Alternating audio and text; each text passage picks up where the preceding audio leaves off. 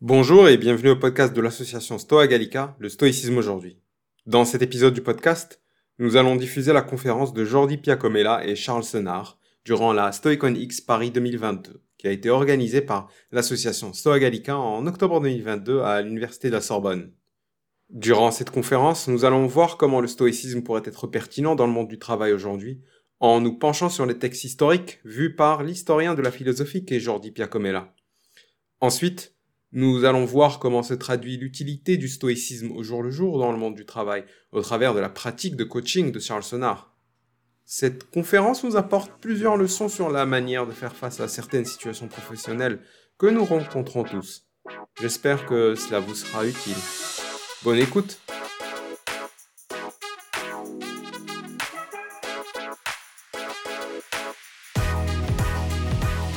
Merci beaucoup. Merci, euh, aux organisateurs pour euh, cette superbe euh, journée. Et nous sommes heureux de, voir autant de néo-stoïciens de tout âge, et jeunes et moins jeunes. Merci d'être là. Alors, on on va pas vous faire une présentation du livre. Nous souhaiterions répondre à la problématique générale sous un angle particulier, qui est celui de savoir s'il est pertinent euh, si le stoïcisme est pertinent dans le monde du travail aujourd'hui, et euh, de- à travers notamment la question du coaching. Et la singularité de euh, notre intervention, que nous allons euh, diviser euh, en deux parties, c'est justement, comme, euh, comme vous l'avez dit, de euh, répondre à cette question en alliant au regard euh, de, euh, de l'historien de la philosophie, Jordi Pia, celui de, du praticien, du coach, euh, Charles Sonnard, qui aussi est compétent dans le domaine de euh, les lettres classiques, puisque tu as fait un doctorat de lettres classiques. Donc, je pense que voilà, on a vu tout à l'heure le, le- point de contact entre les, le- les, les praticiens du stoïcisme et un théoricien, Valérie Laurent. Nous, ce qu'on a voulu faire justement dans ce livre, c'est mettre en dialogue ces euh, deux mondes qui parfois, euh, qui pourraient moins s'ignorer euh, que, qu'en général. Voilà, ça c'est la perspective. Alors, très simple, je commencerai dans les 10 minutes qui me sont imparties à répondre à la question de la pertinence du, stoïcisme dans le monde du travail aujourd'hui du point de vue de l'historien de la philosophie. Et ensuite, Charles euh, nous apportera un regard qui est précieux et à mon avis singulier, qui est celui du euh, praticien. Nous souhaiterions, si vous voulez, est-il pertinent Nous, bien entendu, nous dirions que oui, que le stoïcisme peut s'avérer utile euh, dans le monde du travail d'aujourd'hui, voire précieux, et en particulier si nous concevons le stoïcisme comme une forme de contre-discours à certaines pratiques managériales ou à certains effets de mode euh, euh, dans, certaines pratiques euh, psychologiques ou certaines pratiques du développement euh, personnel, que je ne critique pas ici parce qu'il y en a qui sont très bien, mais parfois il y a, je dirais, une simplification de, euh, de l'approche du stoïcisme que nous avons voulu éviter dans, dans ce livre. Je n'en résumerai que trois avant de vous euh, lire, de, conclure ma- mon intervention par un texte de Cicéron. Oui, il est pertinent euh, de, euh, de mettre en pratique et de réfléchir sur le stoïcisme dans le monde du travail aujourd'hui si, si nous refusons, comme le font euh, certaines multinationales de la Silicon Valley, de faire du stoïcisme la servante de la productivité.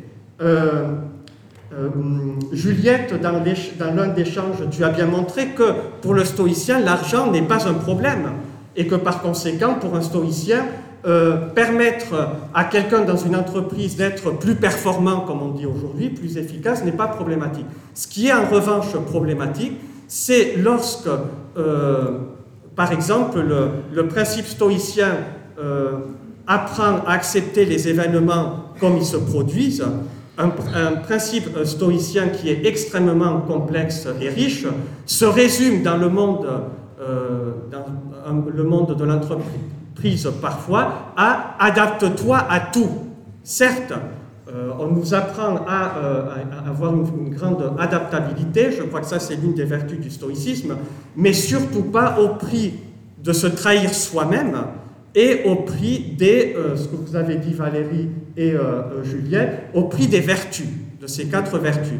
Et le stoïcisme devient du coup une forme de contre-discours, dans le sens où il met le mot valeur non pas dans ce que euh, Anna Arendt a par exemple appelé les valeurs fonctionnelles, les valeurs échangeables, consommables, etc., relatives, l'argent, la réussite, I am a loser, I am a winner. Non, c'est vraiment dans ces quatre vertus, dans l'exercice des quatre vertus, la sagesse pratique, la maîtrise des passions, le sens de la justice et le euh, courage. La deuxième condition également, euh, je n'y reviens pas, euh, Juliette et Valérie l'ont très bien montré. D'ailleurs, notre livre s'inspire de, vos travaux, Juliette, et, et, en particulier de ceux de, Valérie. certains modes, parfois, je ne dis pas toujours, mais parfois, vous pouvez avoir cette idée que dans certaines pratiques psychologiques, ou dans certaines pratiques du développement euh, personnel que je trouve honorables aussi parce qu'elles elle, elle, entrent en consonance avec le stoïcisme, euh, il y a quand même un travers qui est celui de dire, ben voilà, on va s'occuper de ton bonheur personnel, le monde est désordonné, euh, le lieu où tu travailles, c'est le chaos, etc. Mais ce qui compte, c'est ton bonheur individuel. Voyez? Non, le stoïcisme Certes, il y a une concentration sur ma, raison et sur mon bonheur, sur ce que tu disais, euh, pour citer euh, Michel Foucault, euh, Maël, le souci de soi, mais souci de soi, les stoïciens pensent souci de soi et souci des autres, non pas en termes de rupture, mais de complémentarité. Et donc je crois que cette articulation est fondamentale. Enfin, tu l'as dit au début, Maël, dans ton introduction, euh, il y a bien entendu l'écart, l'écart euh, chronologique. Euh, le stoïcisme est une philosophie, il ne faut pas l'oublier, qui, comme les philosophies anciennes, se voulait universelle, intemporelle, mais qui, malgré tout, s'inscrivent dans un contexte culturel, historique et social qui est, à bien des égards, totalement différent du nôtre. Alors, voyez, oui, c'est intéressant, mais malgré tout, il y a cet écart euh, faut, euh, qu'il faut prendre en considération. En même temps, cet écart peut euh, nous, nous, aider à avoir un recul, je dirais, et donc un regard critique. Voilà. Et quand je parlais de l'articulation entre soi et les autres, il ne s'agit donc pas du coup pour les stoïciens de simplement accepter le monde tel qu'il est, mais de changer notre regard sur ce monde, voire aussi d'agir sur ce monde. Le stoïcisme est une philosophie qui nous apprend à être, j'ai beaucoup aimé ce que tu disais Valérie, en harmonie, en syntonie, c'est le terme même de, de Marc Aurèle, symphonia, avec les autres, mais il y a aussi une démarche critique. Et moi je crois que ça c'est euh, extrêmement euh, important. Sur ce, j'ai trop euh, parlé, et il est temps maintenant de faire parler Cicéron, qui n'était pas un stoïcien, mais qui s'est nourri euh, du stoïcisme. Et donc, juste une réflexion que Charles et moi euh, souhaitions vous euh, livrer, à partir, par rapport à cette problématique, moi, moi et mon travail. Et, et, on pense en particulier à la problématique du burn-out, lorsqu'on s'identifie trop à un rôle, lorsqu'on s'identifie trop, je suis euh, PDG dans une, entreprise où je suis ministre, etc., où je suis maître de conférence à la Sorbonne Nouvelle, où je suis euh, coach, lorsque je ne m'identifie finalement qu'à euh, cette identité. Le texte qu'on vous soumet est un texte très connu des stoïciens, mais sa particularité, c'est qu'il n'est pratiquement jamais cité par les vulgarisateurs du stoïcisme. Et je crois qu'il mérite ici d'être remis en honneur. Alors, le texte donc, que vous avez euh, ici, que je lis rapidement et que je commente très vite. Il faut comprendre que la nature nous a fait endosser en quelque sorte deux rôles. En latin, personae, qui a donné personne. L'un nous est commun du fait que nous participons tous à la raison et à cette dignité qui nous élève au-dessus des bêtes, d'où découle la beauté morale et ce qui est convenable. Donc il y a bien un premier rôle qui est celui d'être rationnel et que je partage avec vous tous et d'après les stoïciens, surtout pas avec les animaux. Ensuite, deuxième rôle, quant à l'autre rôle, il nous est attribué à chacun personnellement. Donc il y a le stage d'un côté vers lequel j'essaie tendre, mais ce qui est très intéressant dans ce stoïcisme, c'est la prise en compte de votre personnalité. Il faut absolument que chacun garde son caractère, non pas ses défauts, mais tout de même son originalité, que chacun d'eux connaisse son propre talent et se montre juge perspicace de ses qualités et de ses défauts. À ces deux rôles se joint un troisième que les hasards de la vie ou les circonstances nous imposent. Ici joint même un quatrième rôle, le dernier, que nous, nous attribuons nous-mêmes et qui découle de notre choix, le pouvoir, les commandements, la notoriété, les responsabilités, les richesses, la puissance et leurs contraires, qui relèvent du hasard, sont régis par les circonstances. Quant au rôle que nous voulons jouer, cela dépend de notre volonté. Le terme que Charles et moi avons choisi de traduire parole, c'est le terme latin persona que nous traduisons parole qui se réfère en fait au masque que portaient les euh, acteurs lorsqu'ils représentaient une, une pièce. Donc vous voyez, on n'est pas ici vraiment dans l'identité, on est dans un rôle. Pour Cicéron, selon cette image, notre personne, notre identité est composée au moins de quatre rôles. La première persona, le premier masque, le premier rôle, est commun à tous les êtres humains. C'est notre nature rationnelle qui nous distingue des animaux. À côté de ce rôle de nature universelle est joint un deuxième spécifique à chacun. Ce sont vos caractéristiques individuelles. Tous ces traits qui font de vous des êtres singuliers, votre personnalité, vos talents, vos aspirations, votre sensibilité, mais aussi vos limites. Tout le monde ne peut pas être Socrate, tout le monde ne peut pas être notre sage euh, qu'aimaient bien les stoïciens Caton. Et alors Sénèque, dans une de ses lettres, qui dit euh, Oui, si le modèle de, de Caton te semble euh, trop au-dessus de toi et ne pas correspondre à ta personnalité, ne force pas ta nature, choisis-toi un autre rôle qui soit plus adapté à toi. Donc voyez, les stoïciens encouragent ainsi à tendre vers euh, cette perfection rationnelle sans forcer votre propre nature, vos penchants. Troisième rôle, ce sont les circonstances de la vie. Vous avez euh, peut-être rêvé un jour de devenir la prochaine présidente de la République. Euh, moi aussi, ça m'arrive en me rasant de, le faire, mais malheureusement, euh, je n'ai pas la nationalité française, je suis andorran, les circonstances de la vie, et ensuite, je n'ai pas le réseau dont dispose M. Emmanuel Macron. Donc, là, euh, là, si vous voulez, oui, j'aurais peut-être voulu, qui sait, mais je dois accepter qu'il y a une part de, de ma vie active qui dépend du hasard, des circonstances de Dieu de la fortune, dit, euh, euh, Cicéron. Enfin, pourtant, reconnaître cette limite qui nous apporte quand même une forme de liberté, voilà, j'ai pas obtenu ce poste, etc. Malgré tout, ça ne veut pas dire que le stoïcisme est une philosophie passéiste, mais euh, au contraire, il y a le quatrième rôle qui dit c'est nous qui décidons ce que nous voulons faire avec ce que nous sommes et ce que nous avons. J'ai donc la liberté de choisir. Si je veux être une bonne citoyenne, solidaire, qui apportera sa pierre au grand édifice qu'est la communauté humaine, par exemple, ma personnalité me porte à vouloir transmettre aux autres ma passion pour la littérature et la philosophie. J'ai à peu près les qualités intellectuelles pour le faire. Je suis en bonne santé. Je décide donc de devenir enseignant-chercheur. Et ce choix, pour le moment, personne ne peut me le retirer. J'essaie de le faire le mieux que je le peux. Je vous invite, Charles et moi, nous vous invitons à relire ce texte, à faire votre miel de cette image. Ce que nous avons retenu, c'est qu'il rend, avec une conception unitaire et rigide de notre moi, en proposant au contraire une vision plurielle et diverse de lui, elle donne en quelque sorte une plus grande plasticité et souplesse à notre identité. Il s'agit, ne l'oublions pas, de jouer un rôle et ne pas s'identifier totalement avec l'un de ces rôles. Et vous voyez que par rapport à la problématique du burn-out, ce texte peut être extrêmement euh, inspirateur.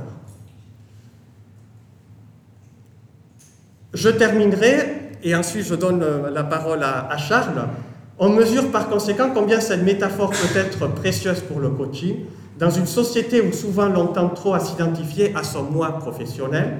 L'image des quatre rôles nous invite à être attentifs à d'autres caractéristiques qui forment notre identité, à maintenir un juste équilibre entre les, divers rôles en évitant que l'un d'eux n'absorbe ou ne détruise les autres. Et ce qui est intéressant, c'est que euh, cette fluidité montre qu'en fait, nous avons une diversité de rôles qui n'ont pas à se juxtaposer les uns aux autres, mais plutôt à entrer en tension, le tonos euh, chez les stoïciens, et en dialogue entre eux. Merci beaucoup Jordi.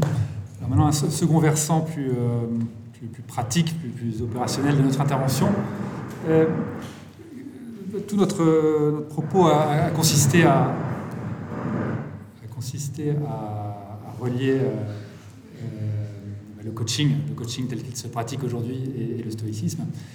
Alors, quelques mots très rapidement hein, sur, qu'est-ce que nous avons appelé le, coaching. Alors, le, coaching, ça se définit comme un, classiquement comme un processus de développement humain qui implique une relation structurée, des stratégies, des outils et des techniques adéquats pour promouvoir de manière durable des changements souhaités au bénéfice du coaché et potentiellement d'autres acteurs de l'organisation. Alors, euh, ça c'est la définition du coaching. Nous, on s'est concentré sur le coaching plutôt individuel, c'est du coaching collectif, dans des, organisations euh, d'aujourd'hui. Et euh, le coaching, c'est une pratique qui s'est développée depuis les années 80 euh, de façon considérable. Et aujourd'hui, une bonne partie des budgets des départements de, ressources humaines des entreprises est consacrée au coaching, à fournir des, coachings aux cadres, à toutes les personnes, ou pas, à toutes les personnes qui, en ont besoin. Donc le coaching, typiquement, c'est un certain nombre de, séances, je, rappelle quand même, qui durent une heure à deux, qui se déroulent d'une façon structure assez, assez, similaire en général. On commence par définir un objectif pour la séance. Euh, on étudie, euh, on examine la réalité du problème tel qu'il se. Peut-être si tu t'approches. Voilà, donc on définit euh, des objectifs, on, on évalue la réalité, on envisage différentes options, puis après on conclut sur une ou plusieurs options et on affiche une façon de réfléchir à sa, volonté de mettre en place les actions définie. Donc à partir de là, sur cette trame, il y a beaucoup de techniques qui peuvent être, euh, employées, sachant qu'il est particulièrement important de définir bien au début de chaque séance euh, des, objectifs. Alors, nous, on a voulu proposer au coach, euh, c'est notre, lecteur, le premier lecteur, proposer au coach un, nouveau modèle de coaching qui soit stoïcien, en particulier comme le stoïcisme impérial a pu le, définir. Euh, alors, le coaching, c'est pertinent, euh, c'est utilisé en général pour plein de euh, situations professionnelles différentes, comme la prise de nouvelles responsabilités, le développement de compétences, la préparation d'un événement important, le départ à la retraite, hein, c'est très opérationnel. Et parmi toutes les problématiques qui peuvent être abordées dans le coaching, il nous a semblé que certaines problématiques, plus que d'autres, étaient pertinentes. Hein, pas la, l'approche à laquelle nous avons réfléchi n'est pas, la, pas la, panacée, de même que d'ailleurs le coaching n'est pas la panacée à tous les problèmes euh, d'une organisation, euh, contrairement à ce qu'on peut croire parfois. Et euh, typiquement, c'est sur des, problématiques comme le fait de comment canaliser ses émotions, prendre de la hauteur, comment avoir une perception juste des réalités qui nous entourent, comment donner du sens à son travail, comment gérer ses rapports avec les autres pour, pour, dresser le cadre. Alors, on a, a défini un certain de.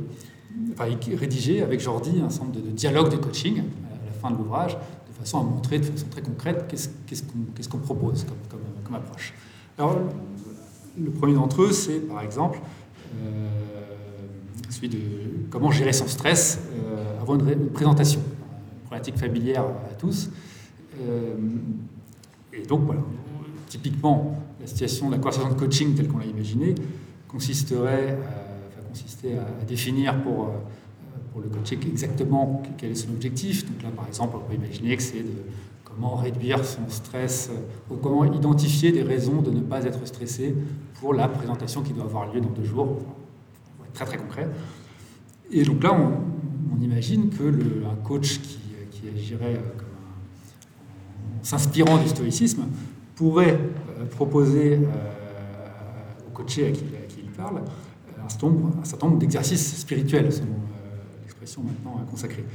Par exemple, il pourrait lui l'inviter à distinguer ce qui dépend de lui et ce qui ne dépend pas de lui. par exemple, qu'est-ce qui va faire que son intervention va, réussir ou pas euh, pour bah, prendre conscience que non, tout ne dépend pas de lui. Il peut survenir tel ou tel événement qui va faire que ça va, ça, va rater, ça ne va pas arriver à être assez efficace. Et donc, quelque part, cette prise de conscience va l'aider à avoir une certaine distance, on peut le supposer en tout cas, euh, par rapport à l'événement qui, enfin, l'événement de la, présentation. Donc, peut-être diminuer son stress. Il peut lister aussi, on reconnaît la préméditatio malorum, il peut lister éventuellement tout ce qui peut euh, mal se passer pendant la, présentation. C'est que le fait de faire cet exercice, on peut supposer que ça va, l'aider. Il peut euh, euh, utiliser la, technique euh, telle décrite par Marc Aurel, par exemple, du, regard d'en haut. imaginer cette scène de lui en train de présenter, lui ou elle en train de présenter, l'imaginer en train de la, voir depuis une hauteur adjacente, et qu'est-ce que ça fait de, faire cet exercice d'imagination? Imaginez qu'est-ce qu'il dirait si ce n'était pas lui qui devait faire la présentation, mais euh, quelqu'un d'autre, qu'est-ce qu'il dirait pour le, rassurer. Et puis, bah, par exemple, le, le, retournement de l'obstacle, euh, de même que quand on joue une partie de tennis, prendre le sport qui, parle le plus au coaché en question, euh, est-ce qu'il préfère jouer avec un adversaire meilleur que lui ou, moins bon? On peut supposer qu'il a préféré jouer avec un adversaire meilleur que lui, et bien pareil, cet événement difficile, cet obstacle qui se présente à lui, plus ce sera difficile, plus c'est stimulant. J'entre euh, vraiment dans le détail, mais pour donner une petite idée de ce que ça pourrait, euh, ça pourrait donner. Évidemment, dans une situation de coaching réel, on n'énumérerait pas, comme je l'ai fait, tous ces exercices, on en prendrait un ou deux, et puis on, on s'adapterait. Alors, je parcours très rapidement euh, quelques titres des autres dialogues de coaching que nous avons imaginés avec Jordi. Apprendre à déléguer, faire face à des difficultés, une dimension commerciale, rebondir après une rebondir après une difficulté, gérer ses émotions, gérer ses relations avec ses collègues, toutes sortes de, problématiques euh, pour lesquelles euh, il nous a semblé que le, stoïcisme pouvait euh, apporter un éclairage intéressant. Alors, qu'en pensent les coachs? Alors, Nous avons écrit le livre, donc pas forcément un, point, de vue très bizarre. Je peux bouger là, je suis comme ça c'est notre, notre livre, donc c'est intéressant d'avoir un regard extérieur. On a, voulu euh, mener une petite enquête auprès d'une dizaine de, coachs qui avaient lu ce livre, enfin, en tout cas, l'avoir lu euh, intensivement, et voir qu'est-ce qu'ils en retenaient, au fond. Qu'est-ce que, ça leur inspire Alors, un premier élément, une première réaction euh, qu'on a entendue très souvent, était que c'était au fond beaucoup d'outils, de, techniques très familières. Par exemple, la distinction entre ce qui dépend de nous et ce qui ne dépend pas de nous ils disent voilà, on s'en sert, sert tout le temps, au fond, de cette distinction, sans forcément la, la rapporter euh, euh, au stoïcisme. Ou bien euh, des éléments comme la distinction, distinguer entre les choses, les représentations, prendre le temps d'examiner ces représentations, enfin la, discipline du, jugement. Bien, les coachs disaient oui, on, fait à, peu près ça, on, va utiliser par exemple le schéma pensée, va, va distinguer les pensées, les émotions et les comportements. On ne va pas parler de, de représentation, mais de perspective, par exemple. Euh, l'exercice du regard d'en haut que j'évoquais à l'instant, euh, il va, des, va aussi être très souvent utilisé en réalité, euh, par exemple en disant. c'est bizarre. C'est bizarre, c'est plus loin. Peut-être. L'exercice du, regard d'en haut, par exemple, il va, prendre des formes un peu étonnantes. On va dire, ah, si vous étiez, le, coach va demander au coaché, euh, si vous étiez une mouche au plafond pendant cet événement, qu'est-ce que, qu'est-ce que vous diriez? Qu'est-ce que, vous, verriez? Euh, Ou alors il va faire euh, changer la personne de place dans la, pièce. c'est une technique qui peut, être, employée pour essayer de voir les choses d'une, autre, perspective. un élément qui a beaucoup retenu l'attention des coachs c'était en effet la dimension euh, altruiste sur laquelle euh, plusieurs des interventions euh, ont insisté. Et ça, c'est quelque chose qui a, beaucoup d'intérêt pour eux. C'était, ça, les a interpellés. le fait d'utiliser, alors dans, la deuxième partie, on réfléchit sur le comment, comment, comment est-ce qu'on peut cocher de façon stoïcienne. Le fait d'utiliser des métaphores, comme le, font Marc Aurèle au Sénèque, c'est quelque chose qu'ils font beaucoup aussi. Alors, ce qui, nous, on propose, on a réfléchi sur un certain nombre de. Identifié un certain nombre de, métaphores. Euh, vous avez proposé une liste qui peuvent être employées sur telle ou telle problématique. Alors, typiquement, le coach va plutôt essayer de, partir de, métaphores qui, parlent au coaché, donc qui, lui sont familières pour, euh, euh, dans son environnement quotidien. Et pareil pour les, valeurs. Donc, on a proposé les, grandes valeurs cardinales, les grandes vertus cardinales de la sagesse pratique, la tempérance, la justice et le courage, on appelle ça des, valeurs. Typiquement, le, coach va peut-être plutôt essayer de, euh, enfin, il va toujours travailler sur les valeurs du coaché, euh, ou ses, vertus, et il va identifier, il va essayer d'identifier de, avec le coaché quelles sont les valeurs euh, personnelles du coaché, et partir de là, l'aider à en, prendre conscience. Donc c'est vrai qu'on peut imaginer de proposer liste de valeurs et de. comme, euh, Juste un micro, parce que tout en haut, on n'entend pas très bien. Bien sûr. Euh, vraiment, un peu plus proche si possible. Merci. Euh, voilà, des, des, métaphores des, des, valeurs. Ils étaient sensibles aussi à la, la posture euh, euh, spécifique, enfin, ce qu'on décrivait de la, la, la posture de, de, Sénèque, par exemple, coachant entre guillemets Lucilius, une posture très humble, très euh, bienveillante, en n'hésitant pas à faire, euh, à faire preuve euh, d'humour. Et, donc voilà, c'était globalement très. ça leur parlait en fait, c'était des choses qu'ils appliquaient en réalité dans leur, dans leur, dans leur quotidien. et l'ouvrage, aussi une autre réaction que ça, ça a attiré, c'était que c'était perçu comme une sorte de légitimation du coaching. Alors, dans un sens d'abord un peu superficiel, qui est que le coaching, c'est quelque chose d'assez neuf, qui date du début des années 80, qui a pris beaucoup d'ampleur ces dernières décennies, mais euh, c'est une entreprise qui est une, euh, discipline qui, est un peu en quête de légitimité, donc ça, euh, fait du sens pour eux, c'est une réaction.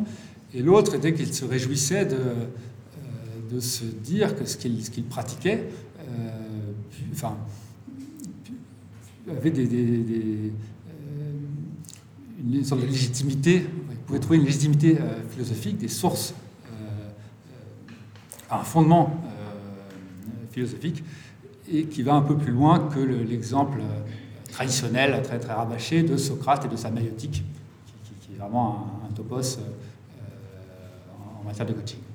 Donc,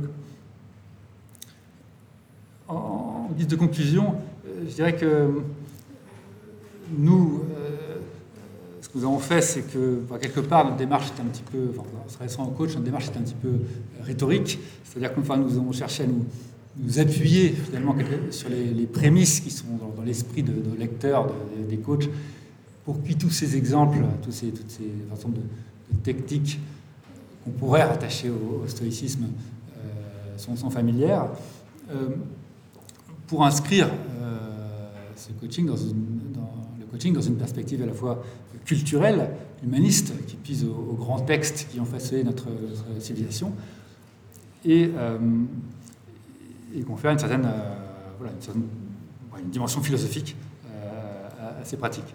Et euh, tout en, en l'orientant davantage vers des, valeurs altruistes, comme on, l'a souvent dit aujourd'hui, de solidarité, d'humanité, et, euh, avoir une, orienter le coaching dans un sens euh, qui invite à sortir d'une vision euh, égocentrique de la réalité.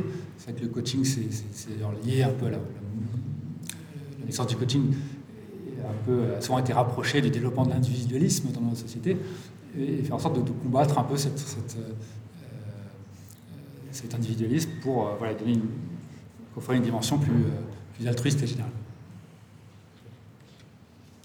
Oui, et comme tu l'as très bien indiqué aussi, la dimension littéraire, euh, euh, tu parlais euh, au début, Juliette, de Lincoln le, ces auteurs, Marc Aurèle, Sénèque, Épictète aussi, n'étaient pas uniquement des philosophes, c'était des gens capables de mettre de réfléchir à des stratégies pédagogiques et persuasives qui puissent permettre, aider l'homme à acquérir sa rationalité.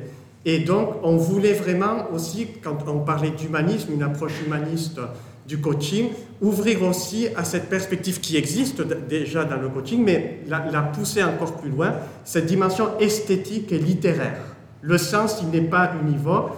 Euh, le stoïcisme ouvre à une pratique de soi et des autres, je dirais, beaucoup plus multiple et ouverte au, au sens. Voilà. C'était le Stoïcisme aujourd'hui, podcast de l'association Stoa Gallica. Merci pour votre écoute.